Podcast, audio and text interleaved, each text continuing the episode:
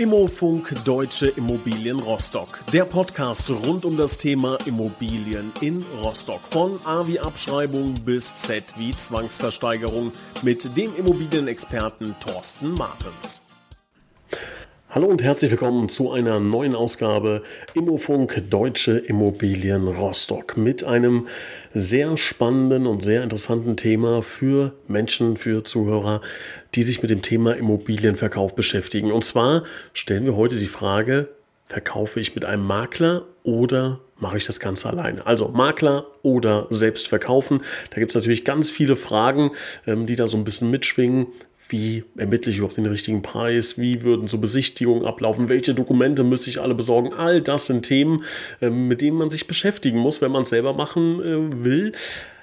Oder wie gesagt, ist da ein Experte dann vielleicht doch besser für geeignet? Und diese Fragen müssen wir einem Experten stellen, jemand, der sich genau damit auskennt. Und deshalb begrüße ich recht herzlich unseren Immobilienfachmann Thorsten Martens. Herr Martens, schön, dass Sie dabei sind. Hallo, vielen Dank für die Einladung und eine schöne Zeit jetzt. Ich gehe mal davon aus, dass Sie eher nicht dazu tendieren, dass die Leute selbst verkaufen sollten. Gehe ich damit äh, richtig mit dieser Annahme? Ach, es ist ja gar nicht so unüblich in Deutschland, dass jemand sein Haus selber verkauft. Der Immobilienmarkt bei eigengenutzten Häusern teilt sich vielleicht Hälfte Hälfte auf, was mit Makler verkauft wird, was ohne Makler verkauft wird. Und es ist ja gar nicht abzuraten davon, wer es sich zutraut, soll es einfach tun. Muss ich nur ehrlich die Frage stellen, kenne ich mich wirklich damit aus? Also, also wirklich in der Tiefe, einfach zu sagen, kenne ich mich gut genug aus, um das richtig erfolgreich über die Bühne zu bringen?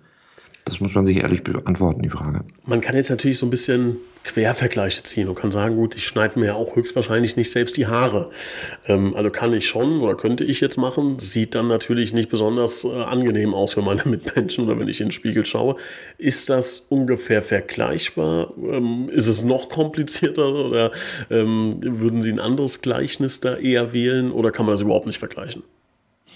Also das Haare schneiden in dieser Zeit, wir sprechen ja jetzt hier im Februar 2021, zwingt manch einen dann doch in dieser Corona-Zeit schon mal selber zur Schere zu greifen. Also so, so ganz äh, abwegig ist das nicht. Nein, ich würde es gar nicht mit anderen Berufsgruppen oder so vergleichen. Man kann auch nicht sagen, du operierst dich nicht selber oder du ziehst dir nicht selber den Zahn. Das passt so nicht. Ähm, die Maklertätigkeit ist ja eine Tätigkeit, die gibt es schon seit Jahrhunderten und ja zu Recht es unterstützt eben die Leute bei einem Immobiliengeschäft, sowohl den Käufer als auch den Verkäufer. Und das ja nicht, nicht ohne Grund. Es ist schon eine Fachkenntnis da beim Profi. Und das ist eben die Entscheidung, die man als Verkäufer treffen muss. Will ich mir das dazu holen? Erreiche ich dann ein besseres Ergebnis von dem, was ich mir vorgenommen habe mit meinem Hausverkauf? Oder gehe ich eben den, den Weg, den ich mir selber zutraue? Ich glaube, dass ein sehr großes Thema ähm, ja unter dem Überbegriff Risiken mit Sicherheit ähm, ja anzusiedeln ist. Also wenn ich selber einen Immobilienverkauf starte und mir das zutraue, gehe ich natürlich ein gewisses Risiko und auch mehrere Risiken wahrscheinlich ein. Ähm, kann mir das denn richtig schlimm auf die Füße fallen? Also kann ich da Dinge machen, für die ich, weiß ich nicht, äh, auf einmal verklagt werde? Kann sowas passieren? Es gibt viele Risiken, wenn Sie auf dem Weg machen, sich Ihr Haus zu verkaufen. Das erste für mich wesentliche Risiko ist, ähm, dass ich möglicherweise den Preis für meine Immobilie nicht erreiche, der im Markt möglich ist. Ich erreiche vielleicht das, was ich mir vorstelle, aber nicht das, was im Markt bezahlt wird. Dafür braucht es schon eine gewisse Expertise. Also ich sage immer so, Immobilie verkaufen kann jeder. Den besten Preis erzielt der Profi. Das ist so die Frage. Was Sie ansprechen, sind natürlich rechtliche Dinge. Mein zweites Thema, ich muss auch rechtssicher verkaufen können. Und das fängt eben damit an, wie bereite ich einen Verkauf einer Immobilie vor? Was erzähle ich meinen Interessenten zu einem Haus? Äh, mit welchen Informationen schließt der nachher einen Kaufvertrag mit mir ab? Und kommt dann nicht zwei Jahre später und sagt, du hast mir was verschwiegen, du hast mir was nicht richtig erzählt zu deinem Haus, ich habe jetzt einen Schaden und den möchte ich ersetzt bekommen. Darüber muss man sich eben Gedanken machen und das meine ich vorhin mit dem Eingangssatz, kennt man sich wirklich mit der Thematik aus. Das Gute, was wir jetzt hier haben äh, bei so einem Podcast, wir haben einen Experten mit Ihnen und wir haben einen Laien mit mir. Und ich bin jetzt mal repräsentativ für die Hörerschaft und ich würde Ihnen jetzt mal so ein kleines Spiel sozusagen vorschlagen. Und zwar, ähm, Sie haben gesagt, ganz wichtig ist es, den Wert einer Immobilie zu kennen und logischerweise dann den, oder den, den Preis, den eine Immobilie wert ist, zu erzielen. Dafür muss ich ja den Wert einer Immobilie kennen. Und ich würde jetzt mal sagen, wie ich versuchen würde, auf den Preis zu kommen. Ich habe ja keinen Plan von der ganzen Materie und dann müssen, können Sie ja nachher mal sagen, das war vollkommen Banane oder Sie sind der geborene Immobilienmakler. Sollen wir das mal probieren? Wir probieren es. Okay, also ich habe jetzt eine Immobilie in Rostock. Was ich machen würde, ich würde logischerweise erstmal äh, die Fläche äh, genau berechnen, beziehungsweise die habe ich wahrscheinlich irgendwo stehen. Da würde ich mal in den Unterlagen kramen, wie viel Fläche, sowohl äh, ich Wohnfläche habe als auch Grundstücksfläche. Dann würde ich ähm, so in den letzten drei Jahren mal schauen, ob ich irgendwo rausfinden kann, ähm, ob in der Nachbarschaft, in der Umgebung, in einer ähnlichen Region Immobilien mit diesen Parametern verkauft wurden. Ähm, ich über, muss gerade so ein bisschen überlegen, wie ich an diese Werte kommen würde. Ähm, ich würde wahrscheinlich versuchen, irgendwie auf so ein Immo-Scout-Archiv oder sowas äh, zugreifen zu können. Ähm, oder eBay Kleinanzeigen oder sowas. Da würde ich dann versuchen, an Werte ranzukommen. Dann habe ich so den, sagen wir mal, den nackten Wert. Dann würde ich mir überlegen, was habe ich für Pros und Kontras noch. Also jetzt habe ich einen Kamin, den würde ich nochmal mit, keine Ahnung, 15.000 Euro obendrauf anrechnen. Dann einen Garten ähm, und noch so ein paar Kleinigkeiten. Also habe ich einen Balkon, habe ich eine Terrasse. Ähm, ja, und würde dann wahrscheinlich versuchen, nochmal 10% obendrauf zu schlagen und zu gucken, ob ich das absolute äh, Maximum vielleicht noch ein bisschen nach oben treiben kann.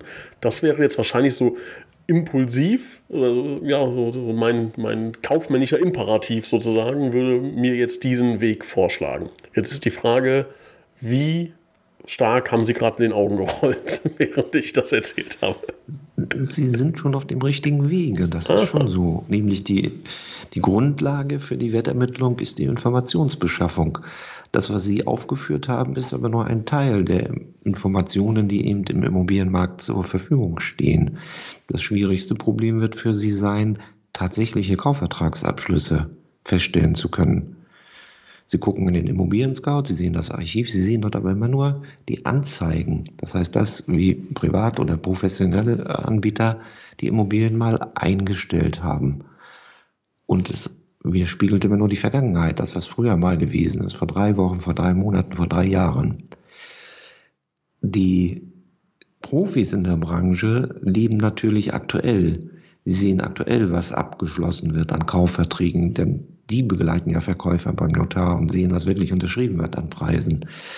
Ähm, man hat Zugang zum Gutachterausschuss der Stadt. Ähm, ich bin da Mitglied seit vielen Jahren. Ähm, da wird eine Kaufpreissammlung geführt. Also man kann also dort Informationen bekommen zu den tatsächlichen Kaufpreisen.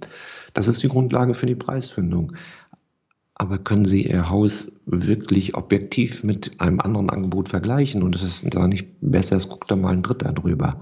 Auch das muss man aber mit berücksichtigen. Also, okay, Sie sind auf dem richtigen Wege, die Informationsbeschaffung, die passt, aber es ist ja nur ein kleines Fenster, was Sie haben, um in den Markt zu gucken. Also sagen Sie, es kann gut gehen, kann aber auch gehörig äh, nach hinten losgehen. Holen Sie sich für die Wertfindung in jedem Fall einen Profi. Es muss nicht der Makler sein, es kann auch ein Gutachter sein. Holen Sie sich in jedem Fall einen Profi, der Ihre Immobilie ganz individuell beurteilt und sagt, das wäre ein gängiger Marktwert. So ein Profi, der kostet ja ein paar Mark 50 dann, ne? wenn ich den äh, bezahlen muss. So ein, so ein Sachverständiger, was würde der mich kosten? Sachverständige Beurteilung müssen Sie schon, ich denke mal, um die 3000 Euro rechnen für eine Standardimmobilie. Ne? Oh, Okay.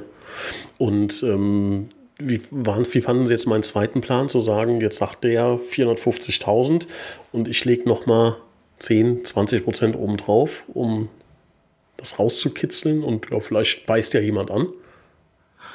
Wenn wir äh, unterstellen, dass die 450.000 richtig sind, also wir da einen tatsächlichen Wert haben, dann ist es durchaus richtig, beim Angebot einen kleinen Verhandlungsspielraum oben drauf zu legen. Zehn Prozent halte ich schon für zu viel. Sie laufen damit natürlich Gefahr, mit ihrer Immobilie am Markt loszumarschieren und haben dann ganz wenig Nachfrage, weil sie am Markt vorbeischießen. Mhm. Das kann übrigens, wenn Sie den Wert nicht zur Grundlage haben, auch passieren, wenn Sie zu niedrig losmarschieren.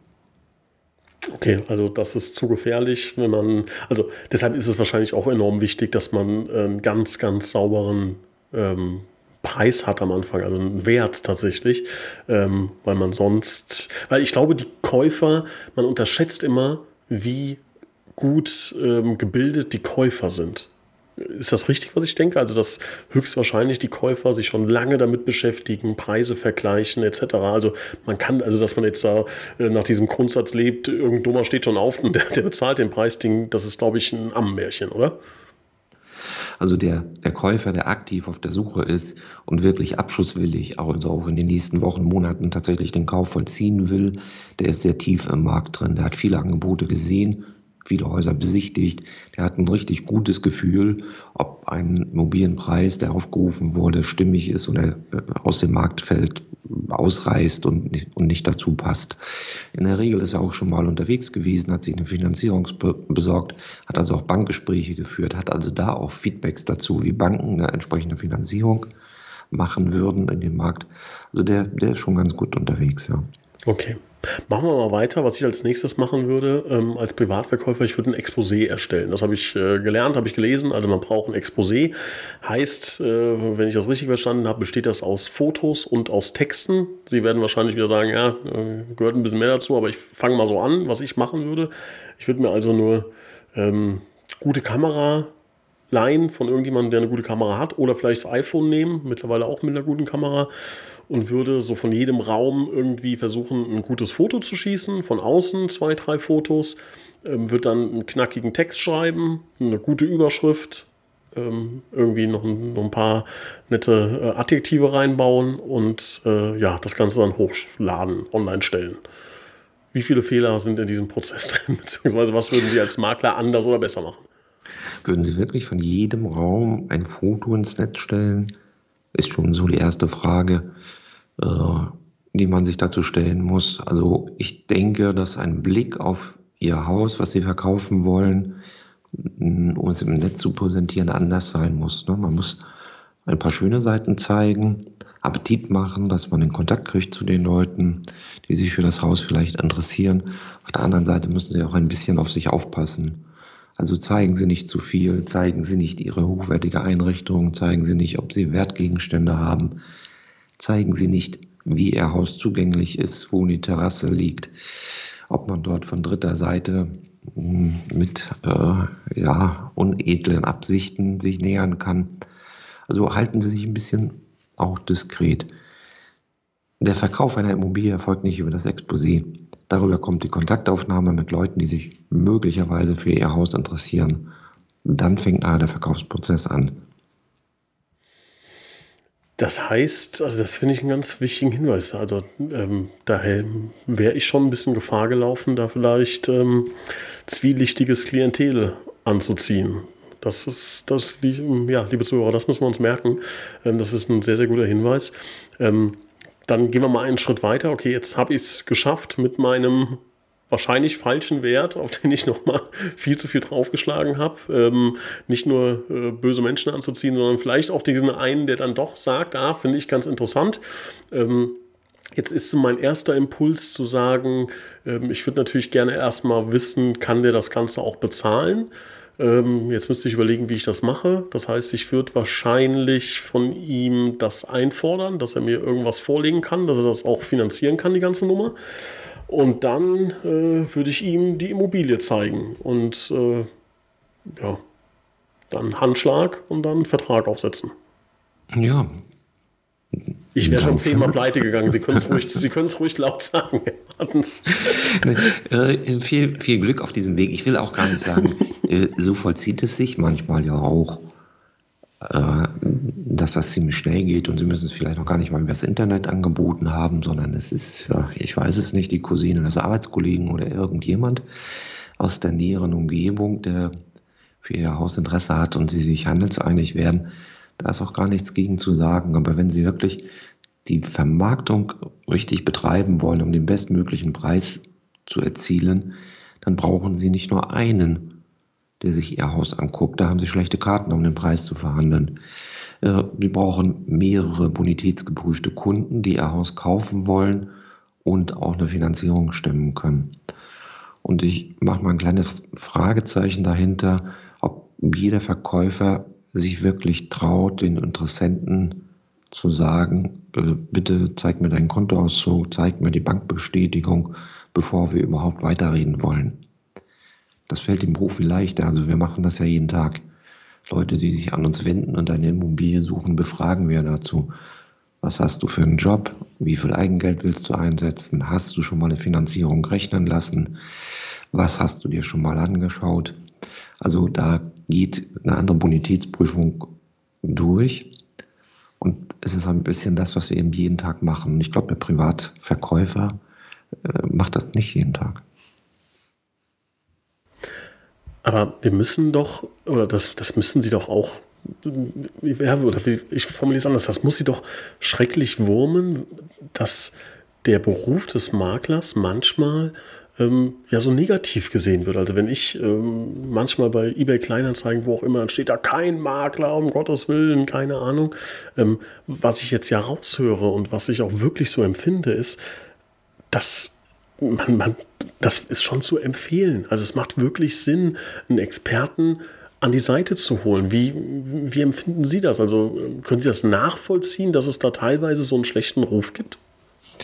Also es ist ja nichts Unbekanntes für uns und man lebt damit in seiner, in seiner Berufswelt, in seiner äh, Berufszeit ja äh, schon viele Tage, dass es auch immer wieder, hm, sag ich mal, schwarze Schafe in dieser Branche gibt und es auch immer wieder Leute gibt, die sagen, okay, das möchten wir gar nicht. Äh, wir möchten deshalb auch gar keinen Kontakt zu einem Makler haben und wollen das alles selber auf die Beine stellen.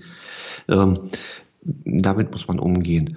Wir haben aber auch ganz viel positives Feedback hier aus dem Markt.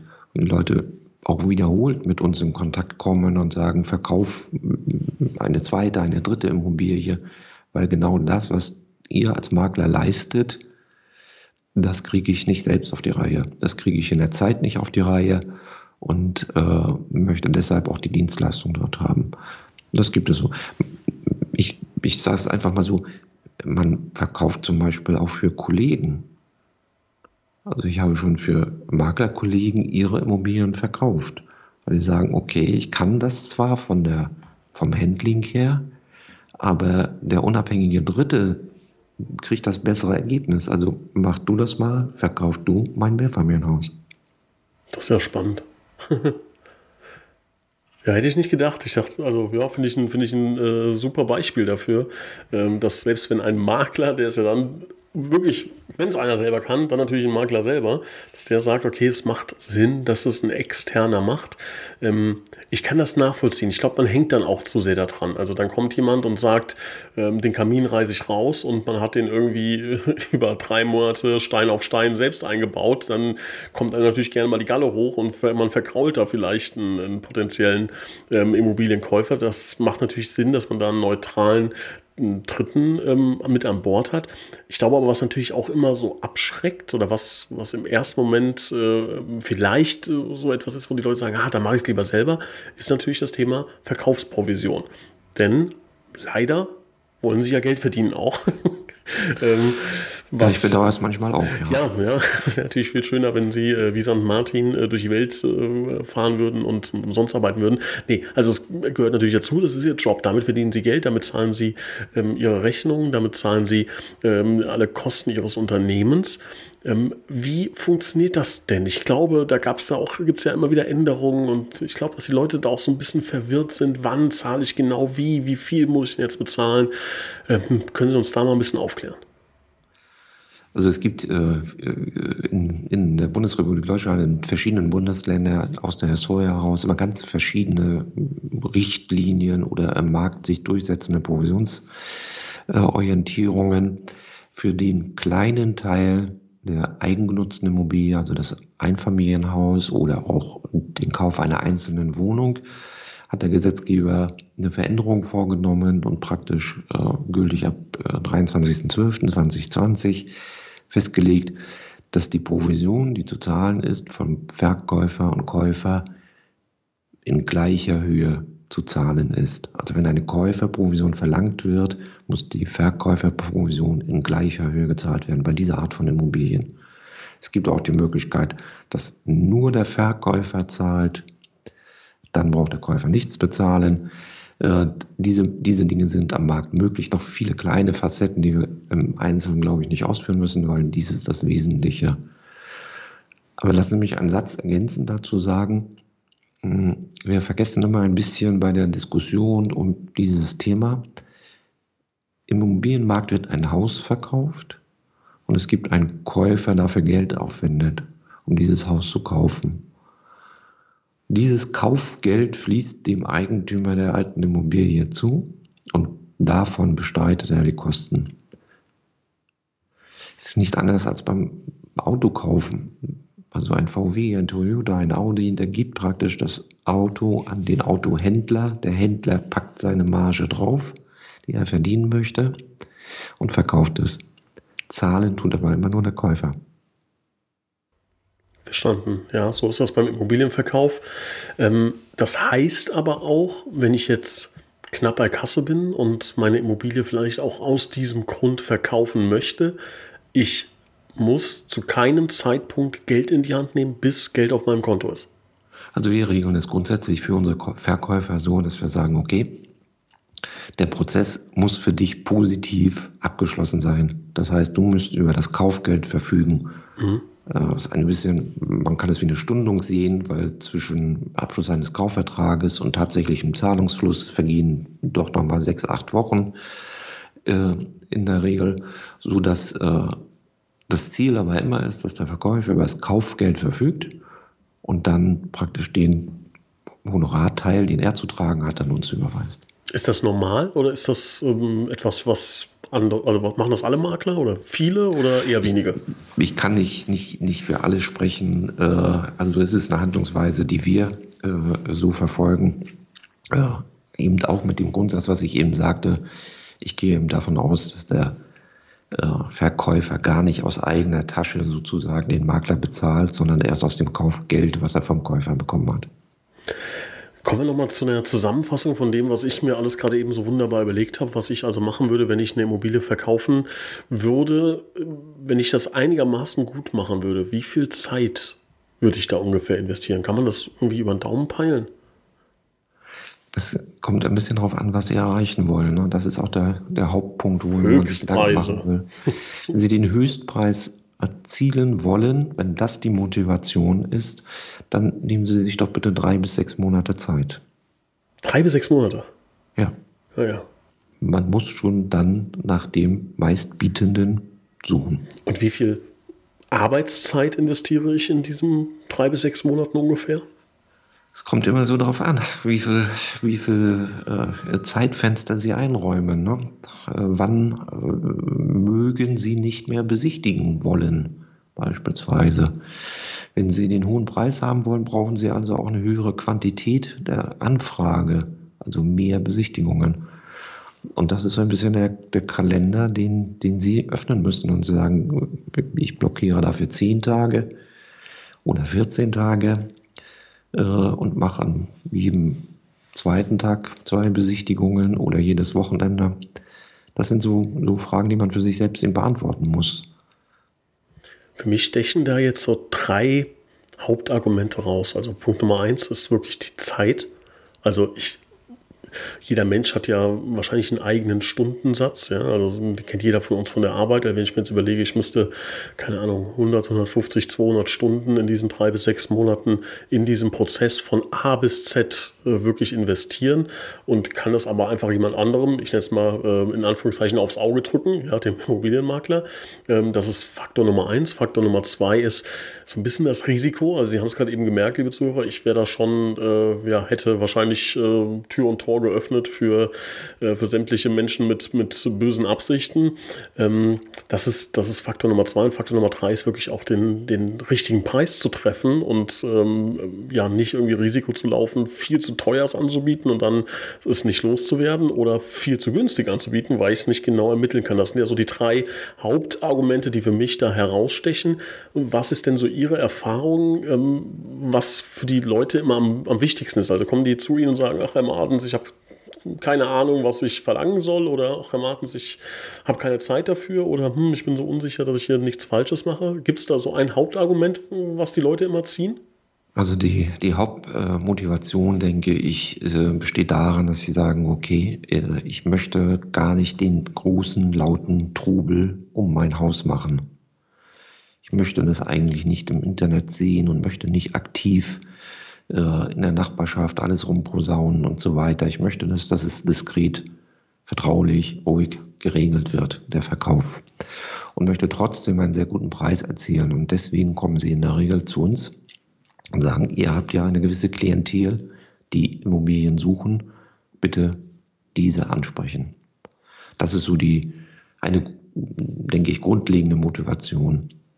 Gibt dann noch andere Geschichten, dass man sagt, es muss ganz schnell gehen, wir wollen in vier Wochen den Prozess abgeschlossen haben, weil irgendwelche familiären, persönlichen, beruflichen Gründe dahinter stehen. Äh, es gibt Motivationen, eben zu sagen, also der absolut beste Preis soll herausgekitzelt werden. Auch dazu wird dann der Makler engagiert. Aber ich glaube, die, die diskrete Behandlung steht im Vordergrund. Was mir jetzt noch so eingefallen ist die ganze Zeit, bleiben wir mal bei, nehmen wir mal ein Beispiel. Ähm, schönes Einfamilienhaus, Rostock, 500.000 Euro und der Makler bekommt 3% von mir, heißt sind 15.000 Euro. Ja. Ähm, auf die Gesamtsumme ist das ja jetzt nicht wahnsinnig viel Geld. Natürlich ist für jeden von uns äh, 15.000 Euro eine wirklich große Summe Geld, die man auch ungern natürlich äh, weggibt und im Idealfall sparen würde. Jetzt ist aber die Frage, die ich mir gerade gestellt habe, Glauben Sie aus Ihrer Erfahrung, dass es oft vorkommt, dass man sogar Geld gewinnt mit einem Makler? Also würde ich selbst zum Beispiel in diesem Beispiel für 450.000 verkaufen, weil ich keine Ahnung habe. Sie verkaufen für 500.000, bekommen 15.000 ab. Ich, es bleiben 485.000. Also ich habe 35.000 Euro mehr, als ich äh, selbst rausgeholt hätte, ohne, ohne Maklerkosten. Ist das ein gängiges Beispiel oder sagen Sie, ja, das kommt jetzt nicht so oft vor? Also man kann das ganz kurz beantworten. Im gegenwärtigen Markt äh, erzielen wir, ich würde mal sagen, bei 90 Prozent aller Verkäufe mehr als die mit den Verkäufern ursprünglich mal abgestimmten Verkaufs- und Angebotspreise. So viel mehr, dass schon sämtliche Maklerkosten gedeckt sind? Ja. Das ist ein Knaller. Also man muss doch, also dann haben wir das Thema Makler oder Selbstverkaufen und ich sage in 90 Prozent der Fälle, sagen wir mal, vielleicht sind es auch nur 80, aber in einer sehr hohen Anzahl, mit einer sehr hohen Wahrscheinlichkeit erspare ich mir Zeit, ich erspare mir Ärger, ich erspare mir Risiko und habe höchstwahrscheinlich noch zumindest alle Kosten dafür wieder drin, wenn nicht sogar noch die Chance, mehr zu äh, verdienen oder mehr für, das für die Immobilie zu bekommen, als ich es selbst könnte. Ähm, ja, ist für mich persönlich, liebe Hörer, das muss jeder natürlich für sich selbst entscheiden, für mich persönlich aber dann eine relativ einfache Frage und ich wundere mich, warum viele Leute dann immer noch sagen, sie haben es eingangs gesagt, 50 Prozent oder sowas, verkaufen selber, verstehe ich nicht. Und bitte nicht vergessen, äh, sie holen das Geld eigentlich nicht aus ihrer Brieftasche. Ja. Sie holen es erst dann raus, wenn sie vom Stimmt, Käufer genau. den Kaufpreis auf ihrem Konto haben also keine Vorleistungen, die sie machen. Und auch das ist immer wieder, was man sich vor Augen halten muss. Der Verkäufer entscheidet letztendlich, bevor er zum Notar geht, immer als allerletzter und sagt, der Deal, der jetzt auf dem Tisch liegt, der vorbereitet worden ist, den will ich so auch. Kann zu jeder Zeit ja den Verkaufsprozess abbrechen. Kann ich, also was passiert dann? Also jetzt ich komme zu Ihnen, möchte meine Immobilie mit Ihnen verkaufen und es klingt am Anfang ganz nett und Sie machen eine Wertermittlung und äh, stecken da Zeit und Energie rein und dann sage ich nach drei Monaten oder nach, nee, nach, nach drei Wochen, Herr Martens, alles lieb und gut, aber ähm, ich bleibe doch jetzt hier drin wohnen, äh, sorry, was, was passiert dann? Kriege ich eine das Rechnung alles, von Ihnen? Das sind alles Lebensumstände, die durchaus passieren können. Wir verständigen uns am Anfang, wenn wir uns kennenlernen und zu einem Verkaufsauftrag miteinander kommen und sagen, was würde denn genau in so einem Fall passieren? Und dann verständigen wir uns darüber, dass wir uns eine Aufwandsentschädigung zahlen, die maximal 10% der Provision sein würde. Also in diesem Fall, den Sie angesprochen haben, 15.000 Euro Provision wären mhm. zu zahlen, wäre eine Aufwandsentschädigung maximal 1.500 Euro. Mhm. Das müsste dann nachgewiesen werden von dem Aufwand, den wir tatsächlich hatten. So sehen das unsere Verträge vor. Und dann geht man auseinander. Also das Leben spielt uns ja äh, hin und wieder mal einen Streich, dass eine, eine Geschichte, die wir angeschoben haben, sich anders entwickelt, als wir das selber vor drei Monaten gedacht haben. Also ich versuche mit aller Macht, Sie merken es vielleicht, so äh, was zu finden, wo ich sage, okay, es macht keinen Sinn, äh, mit einem Makler zusammenzuarbeiten, aber äh, bis jetzt, ähm, zumindest jetzt in unserem Gespräch, bleibt da sehr, sehr wenig, an dem, an dem ich mich festhalten kann. Ähm, ich glaube, es hängt natürlich auch ein bisschen vom Makler ab. Also, liebe Zuhörer, ähm, Sie sollten sich ja wirklich in gut, einem guten Gespräch einen ersten Eindruck ähm, ja, für sich gewinnen, ob das passt, ob der Makler mit Ihnen gut zusammenarbeiten kann, ob Sie das Gefühl haben, da ist eine gewisse Expertise, da gibt es viele Möglichkeiten, das herauszufinden. Ich meine auch, Herr Martens und ich haben in einem vorherigen Podcast äh, schon mal äh, darüber gesprochen, wie man einen äh, guten von einem schlechten Makler unterscheidet. Da kann man sich zum Beispiel online äh, ein bisschen informieren, was da ähm, ja, andere Menschen sagen über diesen Makler. Aber ansonsten sollten Sie zumindest mal darüber nachdenken, wenn Sie mit dem Thema Immobilienkauf sich gerade beschäftigen ähm, oder das in Zukunft vielleicht vielleicht relevant ist, überlegen Sie mal, ob es nicht vielleicht Sinn macht, da wirklich mit einem Makler zusammenzuarbeiten. Natürlich, und das ist uns bewusst, das muss man auch mal ehrlich sagen, das ist jetzt ein, ein Podcast über und von Immobilienmaklern. Ähm, das kann jetzt natürlich so aussehen, als würden wir das hier versuchen, in Richtung zu drücken. Aber machen Sie sich da selber mal Gedanken und überlegen Sie, ob das vielleicht wirklich richtig ist, die Argumentation. Und ähm, ich glaube, wirklich rein gewissens sagen zu können, es macht vollkommen Sinn, diesen Weg, diesen ja manchmal auch komplizierten Weg mit einem Experten zu gehen. Herr Martens, ich bedanke mich recht herzlich, hochspannend. Ich habe viel gelernt, liebe Zuhörer, ich hoffe Sie auch. Und Herr Martens, ich freue mich auf die nächste Aufgabe, äh, nicht Aufgabe, sondern Ausgabe mit Ihnen. Da freue ich mich auch. Vielen Dank. Dankeschön.